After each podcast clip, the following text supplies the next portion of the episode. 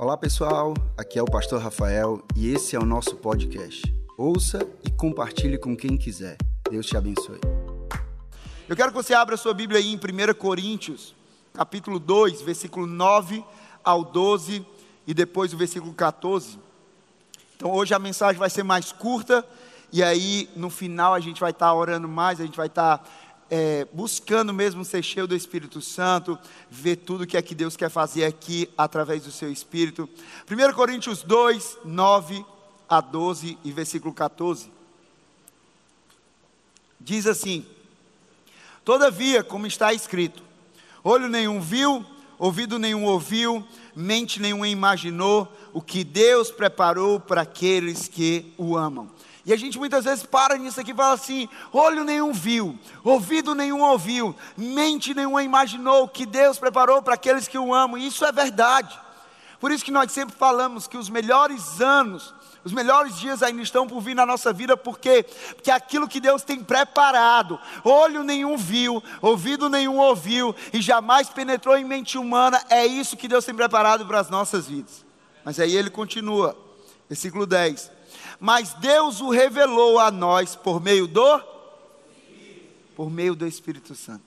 Não é por meio de um filme, não é por meio de uma série do Netflix, não foi por meio de mensagens no WhatsApp, não, por meio do Espírito Santo. Versículo 11. O Espírito sonda todas as coisas, até mesmo as coisas mais profundas de Deus. Pois quem conhece os pensamentos do homem a não ser o Espírito do homem que nele está? Da mesma forma, ninguém conhece os pensamentos de Deus a não ser o Espírito de Deus. Versículo 12. Nós, porém, diga comigo, nós, porém, nós, porém, nós, porém, não recebemos o Espírito do mundo, mas o Espírito procedente de Deus, o Espírito que vem de Deus, para que entendamos as coisas que Deus nos tem dado gratuitamente. Versículo 14. Quem não tem o Espírito não aceita as coisas que vêm do Espírito de Deus, pois lhes são loucura, e não é capaz de entendê-las, porque elas são discernidas espiritualmente. Duas coisas aqui que eu quero deixar para a gente com esse texto, para a gente mergulhar na nossa mensagem. Primeiro, Deus ele vai se revelar, como eu disse, ele vai se revelar de forma única, ele vai se revelar de forma poderosa, ele vai se revelar de forma sobrenatural e ele vai se revelar por meio do Espírito Santo. Ele quer se revelar para mim e para você como nunca antes, pelo Espírito Santo de Deus. E a outra coisa é que eu e você, em Cristo Jesus, nós não recebemos o Espírito do mundo, mas nós recebemos o Espírito que procede do próprio Deus. O Espírito Santo de Deus nós recebemos em Jesus. Então vamos falar sobre Espírito Santo. Vamos mergulhar nessa série Espírito Santo. Primeira coisa que a gente tem que falar, quando vamos falar sobre o Espírito Santo, é sobre quem é o Espírito Santo. Quem é o Espírito Santo? Eu não sei qual é o conhecimento que você tem do Espírito Santo. Talvez você conheça o Espírito Santo como de fato ele é como quem de fato Ele é. Mas talvez você não conheça o Espírito Santo, nunca ouviu sobre o Espírito Santo, ou talvez você fale assim, Rafael, o que eu conhecia do Espírito Santo foi uma reportagem que eu vi, foi um jornal que eu vi, foi ali no, numa série no Netflix, foi um filme que eu vi, foram as pessoas que comentaram, mas hoje nós vamos falar sobre quem é o Espírito Santo da palavra. Espírito Santo da palavra, o que a palavra diz. E o Espírito Santo, ele não é uma força. O Espírito Santo, ele não é uma, uma força, ele não é uma, uma, uma energia. Não, não, estou sentindo uma energia, estou sentindo uma força diferente. Ei, isso aqui não é o Espírito Santo. O Espírito Santo não é força, não é energia. O Espírito Santo, ele não é uma, uma, uma ideia simplesmente. O Espírito Santo, ele não é algo místico, ele não é uma teoria, ele não é uma tese de mestrado. O Espírito Santo ele não é um movimento. Por mais que muitas vezes nós venhamos nos mover pelo Espírito, e cada vez mais como igreja nós vamos nos mover pelo Espírito, mas o Espírito Santo não é um movimento, ele pode produzir o um movimento, mas ele não é um movimento, ele é uma pessoa divina. O Espírito Santo, ele é o próprio Deus, ele é Deus. A palavra de Deus é clara, ela mostra, a Bíblia revela a personalidade do Espírito Santo. Ele é a terceira pessoa da Trindade, igual em poder e glória a Deus o Pai, a, a Jesus o Filho, o Espírito Santo também. cada um se expressa de uma maneira única. Cada um expressa de uma maneira única a natureza de Deus. Deus o Pai, Jesus o Filho e o Espírito Santo de Deus. A gente fala sobre o Espírito Santo. Quando Jesus ele morreu, ressuscitou e ele subiu aos céus, ele disse que nós não estaríamos sozinhos. A boa notícia é: vocês não estarão sozinhos. Porque ali Jesus estava pregando, estava ensinando, estava curando, estava libertando, e ali veio uma, uma esperança para aquele povo. O povo se, empegou, se empolgou, agora vai, o negócio vai para frente, e de repente Jesus fala que ia morrer e ele ia, ia, ele ia ter que subir aos céus, ia ter que ir para estar com o Pai. E aí, diante disso, diante dessa situação, eu imagino os discípulos ali aflitos, pensando assim: e agora como é que vai ser? Como é que vai ser? Jesus estava aqui com a gente, ele estava realizando, e de repente ele não vai estar mais. Como é que a gente fica nessa situação? Como é que a gente fica nesse mundo? E Jesus diz: vocês não estarão sozinhos. Ele enviou o seu Espírito, o Espírito Santo, para viver em nossos corações, para viver em nosso meio. Jesus prometeu que o Espírito Santo nunca nos deixaria, ele estaria sempre lá, não por um dia, não por um momento, não somente em uma estação, mas ele estaria conosco para sempre. Sempre disponível sempre ali para a gente, sempre acessível, sempre nos dando acesso à presença amorosa, salvadora e poderosa de Deus. Esse é o Espírito Santo. quando a gente fala sobre o Espírito Santo, a gente precisa entender que o relacionamento mais precioso da nossa vida, relacionamento mais precioso da nossa vida, tem relacionamentos que a gente vai valorizar, sim, tem. O João, ele vai valorizar o relacionamento dele com a Mona, ele vai valorizar tem que valorizar, viu, João? Recebe aí. Brincadeira. Brincadeiras à parte, gente, mas eu vou valorizar o meu, meu relacionamento com a Roberto. Rodriguinho vai valorizar o relacionamento dele com a Bárbara. A, a Vivi vai valorizar o relacionamento dela com o Valmir. Nós vamos valorizar o relacionamento com os nossos amigos, com os nossos familiares. Nós vamos valorizar os nossos relacionamentos. Mas o relacionamento mais precioso para a minha vida e para a sua vida é o relacionamento com o Espírito Santo. É o relacionamento com o Espírito Santo porque ele é uma pessoa que deseja se relacionar de forma pessoal comigo e com você. Da mesma forma que eu conheço tanto sobre a Roberta, o Espírito Santo ele quer que eu conheça tanto sobre ele. Ele quer que eu conheça sobre a natureza dele. Ele quer que eu, que eu conheça sobre quem ele é, sobre o que ele pode fazer na minha vida, sobre a importância dele. Por isso nós devemos nos relacionar com o Espírito Santo. O Espírito Santo não deseja, presta atenção nisso. O Espírito Santo não deseja apenas uma experiência isolada com você, mas ele deseja um relacionamento contínuo que nos levará a viver experiências transformadoras e sobrenaturais. Não é uma experiência isolada. Ah, eu fui ali para ser videira, domingo, série Espírito Santo, e eu tive lá a minha experiência com Deus, e foi poder de Deus, eu recebi, tive aquela experiência. Mas se essa experiência parar aqui, não é isso que Deus tem para a tua vida. Deus ele quer se relacionar de forma contínua com você. O Espírito Santo quer se relacionar hoje. Ele quer se revelar hoje para você, mas ele também quer amanhã, ele quer na terça, ele quer na quarta, ele quer na quinta, ele quer na sexta, no sábado. Ele está acessível todos os dias, a todo instante, não é só dia de quarta e dia de, dia de domingo. Todos os dias ele está acessível. Então vamos entender mais sobre o Espírito Santo. Qual é a importância do Espírito Santo? Eu entendi sobre quem ele é. Agora, qual é a importância do Espírito Santo para mim e para você? Gente, a primeira importância é: se Jesus falou, é importante. Quem foi que falou sobre o Espírito Santo? Jesus. Ele diz assim: Olha, eu vou para o Pai, mas eu vou pedir ao Pai e Ele vai enviar para vocês outro conselheiro, outro consolador. Se eu não for, Ele não vai vir mas se eu for, eu vou enviá-lo para você. Então Jesus ali ele estava dizendo: Ei, é importante, é importante, é importante que eu vá e que ele venha para você, porque vocês não estarão sozinhos. O Espírito Santo estará com vocês, o Espírito Santo ajudará vocês, o Espírito Santo de Deus. A importância do Espírito. O grande sonho de Deus, o grande plano de Deus é de nos tornar participantes da sua natureza não é simplesmente assistir à natureza de Deus, não é simplesmente ver a natureza de Deus, não, Ele quer que nós sejamos coparticipantes da Sua natureza. O que é que isso quer dizer? Que Ele não quer que nós sejamos apenas devotos. Eu vou ser um devoto do Espírito Santo. Eu vou ser um devoto de Deus. Eu vou ser um devoto de Jesus. Não, Ele não quer que nós sejamos apenas devotos. Ele quer que nós sejamos um com Ele. Ele não quer que nós sejamos apenas devotos. Ele quer que nós sejamos um com Ele. E como é que nós somos um com Deus? Nós somos um por meio do Espírito Santo. Nós somos um pelo Espírito Santo. Nós somos um através do Espírito Santo. Eu acho interessante quando a gente fala sobre o Espírito Santo, a importância. O que tem lá em Atos 1,8. Atos 1,8, abre a tua Bíblia aí. Vocês estão comigo, amém? Vocês estão recebendo, amém? amém. Atos 1,8 diz assim: Mas receberão o quê?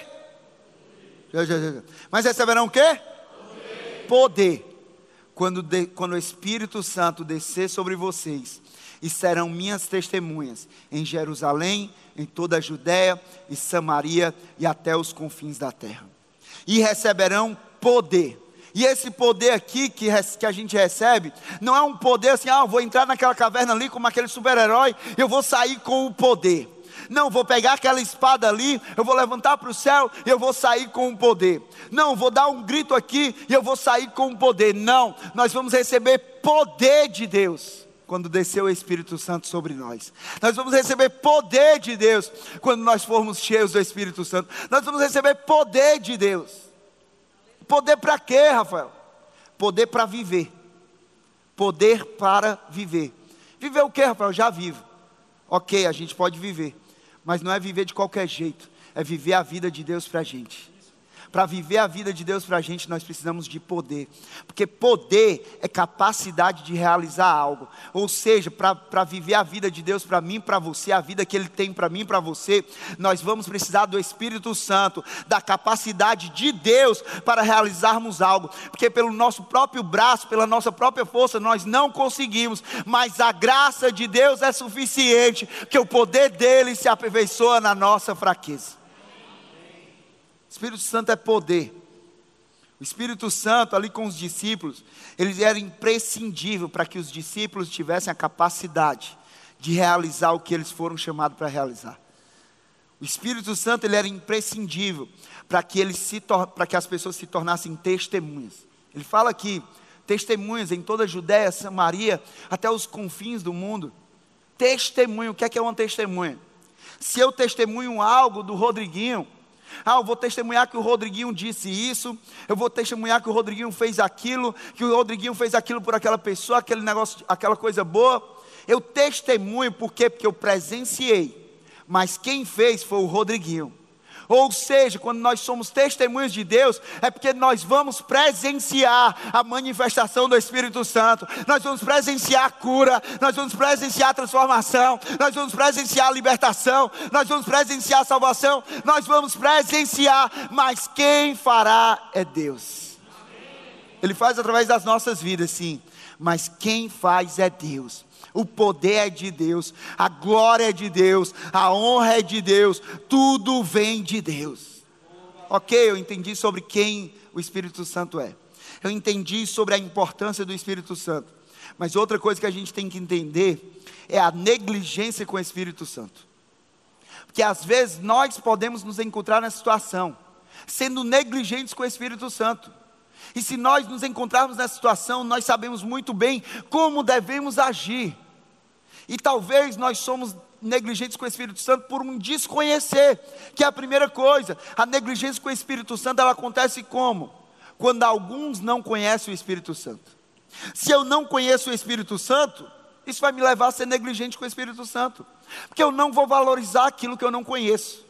Eu não vou buscar aquilo que eu não conheço eu não vou desejar quem eu não conheço. Ou seja, meu amigo, você veio aqui hoje. Se você não conhece o Espírito Santo, Ele está se revelando para você hoje através dessa palavra. Você sabe quem o Espírito Santo é. Ele não é uma força, ele não é uma energia, ele não é uma teoria, ele é a pessoa de Deus. E ele é importante para a nossa vida.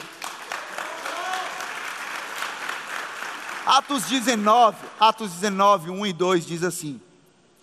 Atos 19, 1 e 2. Enquanto Apolo estava em Corinto, Paulo, atravessando as regiões altas, chegou a Éfeso. Ali encontrou alguns discípulos e lhes, lhes perguntou: Vocês receberam o Espírito Santo quando creram? Eles responderam: Não, nem sequer ouvimos que existe o Espírito Santo. Ei, você não vai negligenciar o Espírito Santo por não conhecer. Porque hoje Deus te trouxe aqui e Ele está se revelando a você. Você sabe a partir de agora quem é o Espírito Santo de Deus. Você sabe quem é o Espírito Santo de Deus. Então, alguns não conhecem o Espírito Santo, por isso negligenciam com o Espírito Santo. Mas outros, alguns, resistem ao Espírito Santo.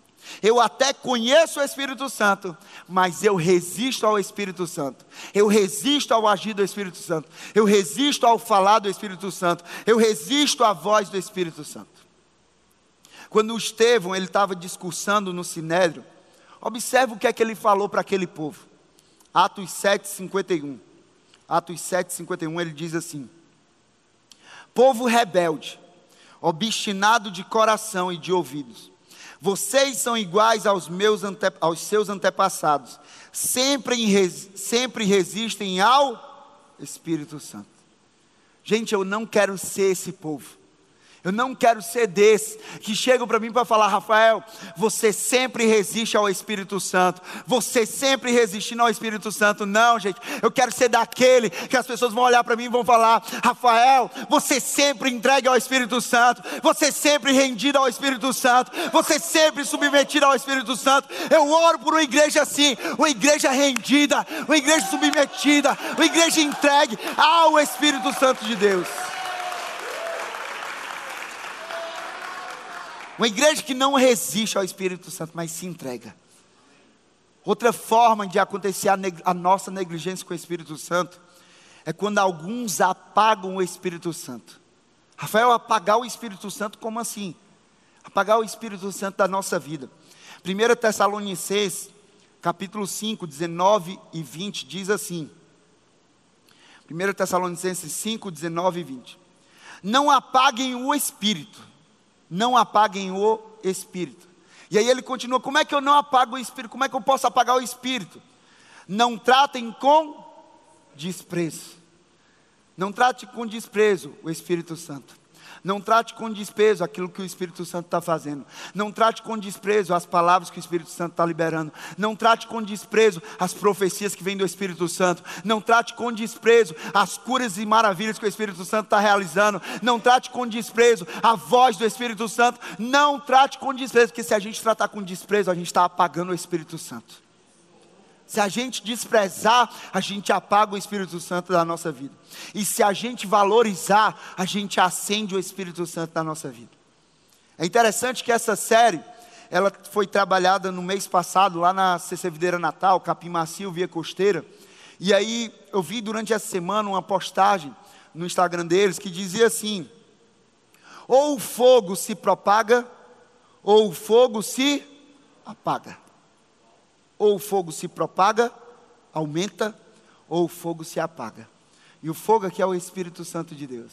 Ou o fogo, ele se propaga, ele aumenta na minha vida e na sua vida, ou ele vai se apagar. A escolha é minha e sua. A gente vai inflamar o Espírito Santo, a gente vai acender ainda mais o Espírito Santo, ou a gente vai apagar o Espírito Santo da nossa vida. Não, eu oro por uma igreja, uma igreja que acende, uma igreja que queima do Espírito Santo, uma igreja que deixa o Espírito Santo prevalecer, uma igreja queimando de amor pelo Espírito Santo queimando de amor pela presença do Espírito Santo.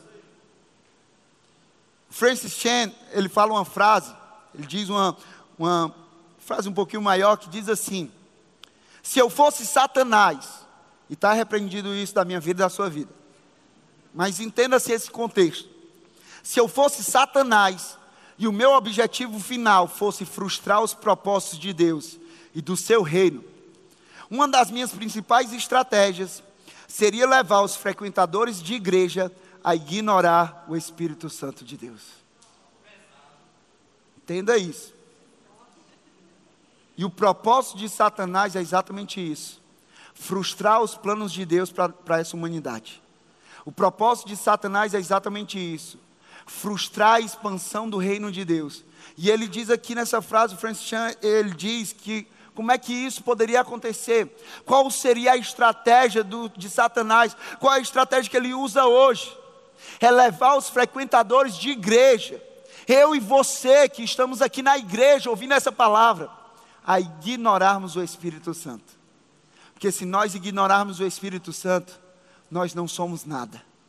Porque Jesus ele diz: se vocês permanecerem em mim e eu em vocês, vocês vão dar muito frutos, porque sem mim vocês não podem fazer coisa alguma. Mas Jesus ele morreu, ele ressuscitou, ele subiu ao Pai, e o que é que ele fez? Ele deixou o Espírito Santo. Ou seja, se nós não permanecermos no Espírito e o Espírito permanecer em nós, nós não vamos dar frutos, porque sem o Espírito Santo de Deus, nós não podemos fazer coisa alguma. Nós não podemos fazer coisa alguma. Então eu entendi sobre quem é o Espírito Santo eu entendi sobre a importância, eu entendi sobre a negligência com o Espírito Santo, mas eu também preciso entender, você precisa entender, entender sobre o ministério do Espírito Santo. O ministério, aquilo que ele faz, aquilo que ele realiza, a razão pela qual ele está aqui. João 14, 16 e 17 diz assim: palavras de Jesus. E eu pedirei ao Pai, e ele lhes dará outro conselheiro. Em outras versões tem outro consolador para estar com vocês para sempre. Não por um momento, não por uma estação, não por um dia, mas para estar com vocês para sempre, o Espírito da Verdade. O mundo não pode recebê-lo, porque não o vê nem o conhece, mas vocês o conhecem, pois ele vive com vocês e estará em vocês. Ele não vive só com a gente, mas Ele estará em nós, através de Jesus Cristo. Se nós cremos nas palavras de Jesus, se nós cremos em Jesus, Ele estará em nós.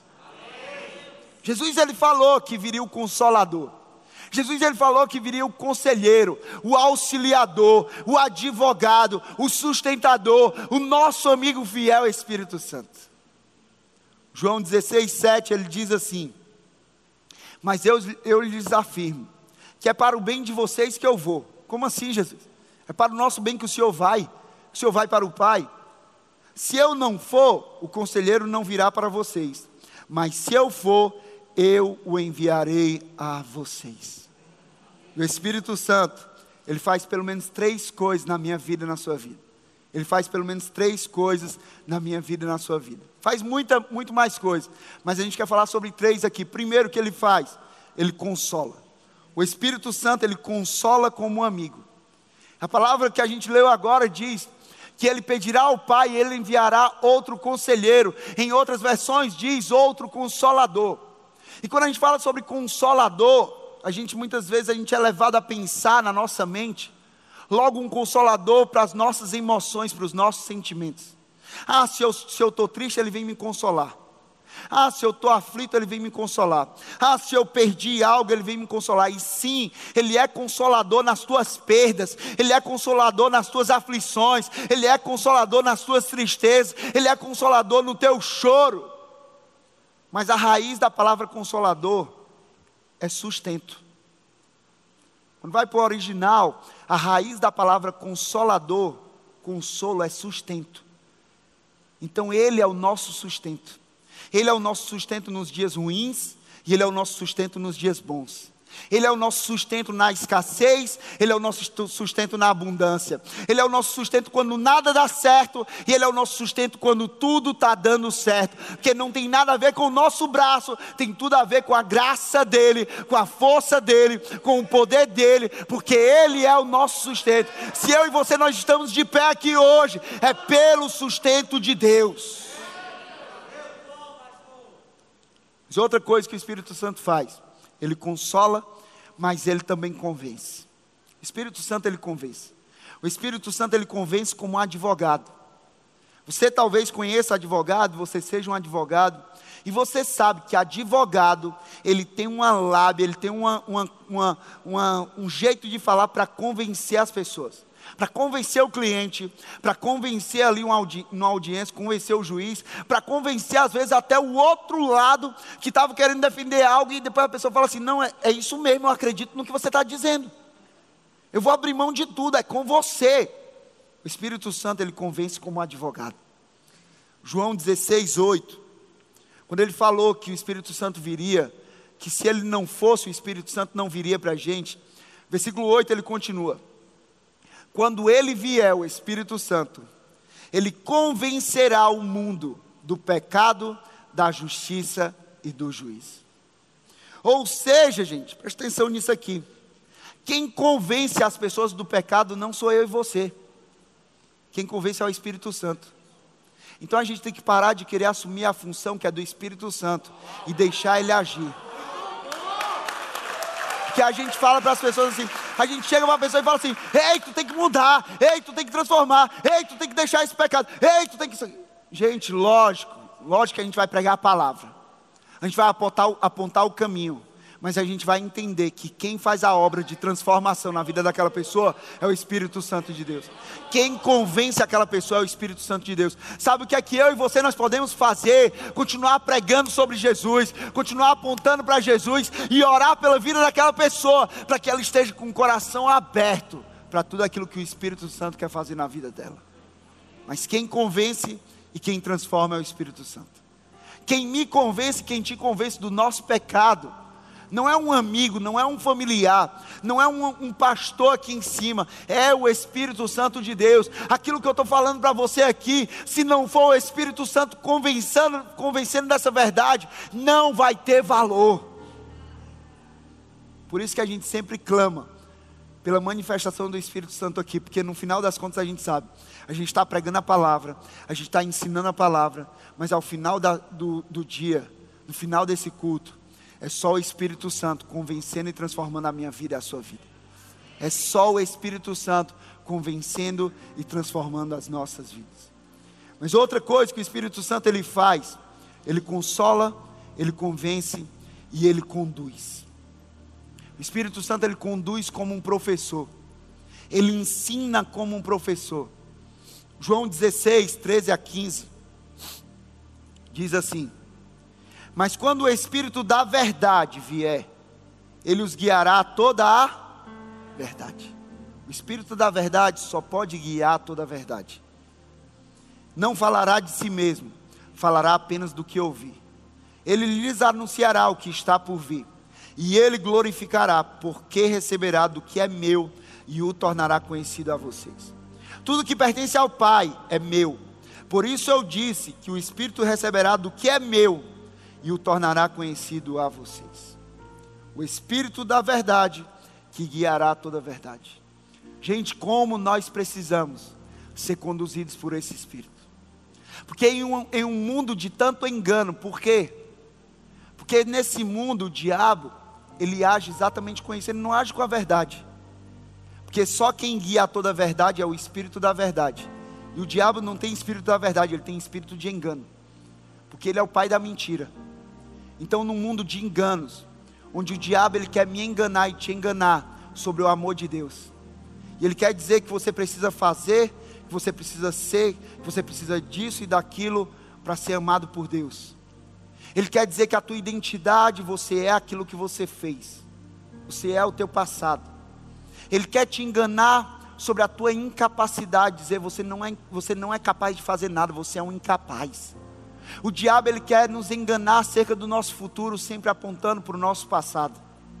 Mas o Espírito da verdade, Ele quer guiar toda a verdade, Ele quer guiar a verdade sobre o amor de Deus, que o amor de Deus, independente do que eu faça ou deixe de fazer, do que você faça ou deixe de fazer, isso não vai aumentar ou diminuir o amor de Deus, que é incondicional por nós. O Espírito da verdade nos guia a toda a verdade da nossa identidade que eu e você nós não somos aquilo que nós fizemos no passado. Mas eu e você, nós somos aquilo que Jesus fez na cruz do Calvário. Nós somos quem Deus diz que nós somos, essa é a nossa identidade. Sobre a nossa capacidade, o Espírito da verdade, Ele quer nos guiar ao entendimento, à verdade de que, sim, eu sou, eu sou imperfeito, sim, eu tenho as minhas falhas, eu tenho as minhas fraquezas, mas a minha graça te basta, o meu poder se aperfeiçoa na tua fraqueza. Espírito da verdade quer nos guiar a toda a verdade. acerca do nosso futuro. Que o nosso futuro não está no nosso passado, o nosso futuro está nas mãos de Deus e Ele continua no controle da nossa vida. Espírito que conduz a toda a verdade. E por último, nós precisamos entender sobre o Espírito Santo, também sobre o enchimento do Espírito Santo. Porque, como é que eu posso fazer para ser cheio do Espírito Santo? Rafael, ok, eu creio em Jesus, eu tenho o Espírito Santo em mim, mas a Bíblia fala sobre não apenas ter, mas sobre ser cheio. Então eu quero ser cheio do Espírito Santo, como é que eu posso fazer para ser cheio? Primeiro, simples, peça ao Pai. Peça ao Pai. Muitas vezes nós não somos cheios pelo simples fato de que nós não pedimos. A palavra de Deus diz em Lucas 11, 13: Se vocês, apesar de serem maus, sabem dar coisas boas aos seus filhos, quanto mais o Pai que está nos céus dará o Espírito Santo a quem o pedir. Se você pedir, você vai ser cheio. Se você pedir, você vai ser cheio. Vou pedir ao Pai, eu vou ser cheio. Mas como é que eu posso ser cheio? Submeta-se à influência do Espírito Santo. Submeta-se à influência do Espírito Santo. Não resista ao Espírito Santo. Nós nos submetemos a tantas coisas e pessoas. E muitas vezes resistimos a Deus e à ação do Espírito Santo. Hoje é dia de virar esse jogo. Hoje é dia de se submeter a Deus e à ação do Espírito Santo. E resistir a várias outras coisas. E resistir a toda intenção do maligno que tenta nos afastar disso. Olha o que, é que a palavra de Deus diz, Tiago 4,7. Portanto, submetam-se a Deus e resistam ao diabo, e ele fugirá de vocês. Hoje é dia de se submeter a Deus e resistir ao diabo. Hoje é dia de se submeter ao Espírito Santo de Deus e resistir a toda intenção maligna contra a minha vida e contra a tua vida. Você não pode se iludir. Só porque agora você sabe mais sobre o Espírito Santo. Você não pode se iludir. Porque Deus ele não quer que você seja uma biblioteca ambulante. Deus ele quer que você seja cheio do Espírito Santo. Porque que, de que é que adianta eu ser uma biblioteca ambulante, que eu sei de tudo, mas que o principal não tenho, que é ser cheio do Espírito Santo. O que faz a diferença na minha vida e na sua vida é isso. É o quanto do Espírito Santo nós temos em nós. Não é simplesmente o quanto de conhecimento. Sim, nós vamos conhecer a verdade. Nós queremos conhecer a palavra. Nós vamos prosseguir em conhecer a verdade. Mas de nada adianta conhecer do início ao fim e ser vazio do Espírito Santo. Nós precisamos ser cheios do Espírito. Eu quero te pedir que, sem se distrair, continuando conectado com Deus, sem conversar, por favor. Fica de pé aí no teu lugar, eu quero terminar lendo dois textos. Continua conectado com Deus. O primeiro deles é Efésios 5,18, diz: não se embriaguem com vinho, que leva à libertinagem, mas deixem-se encher pelo Espírito.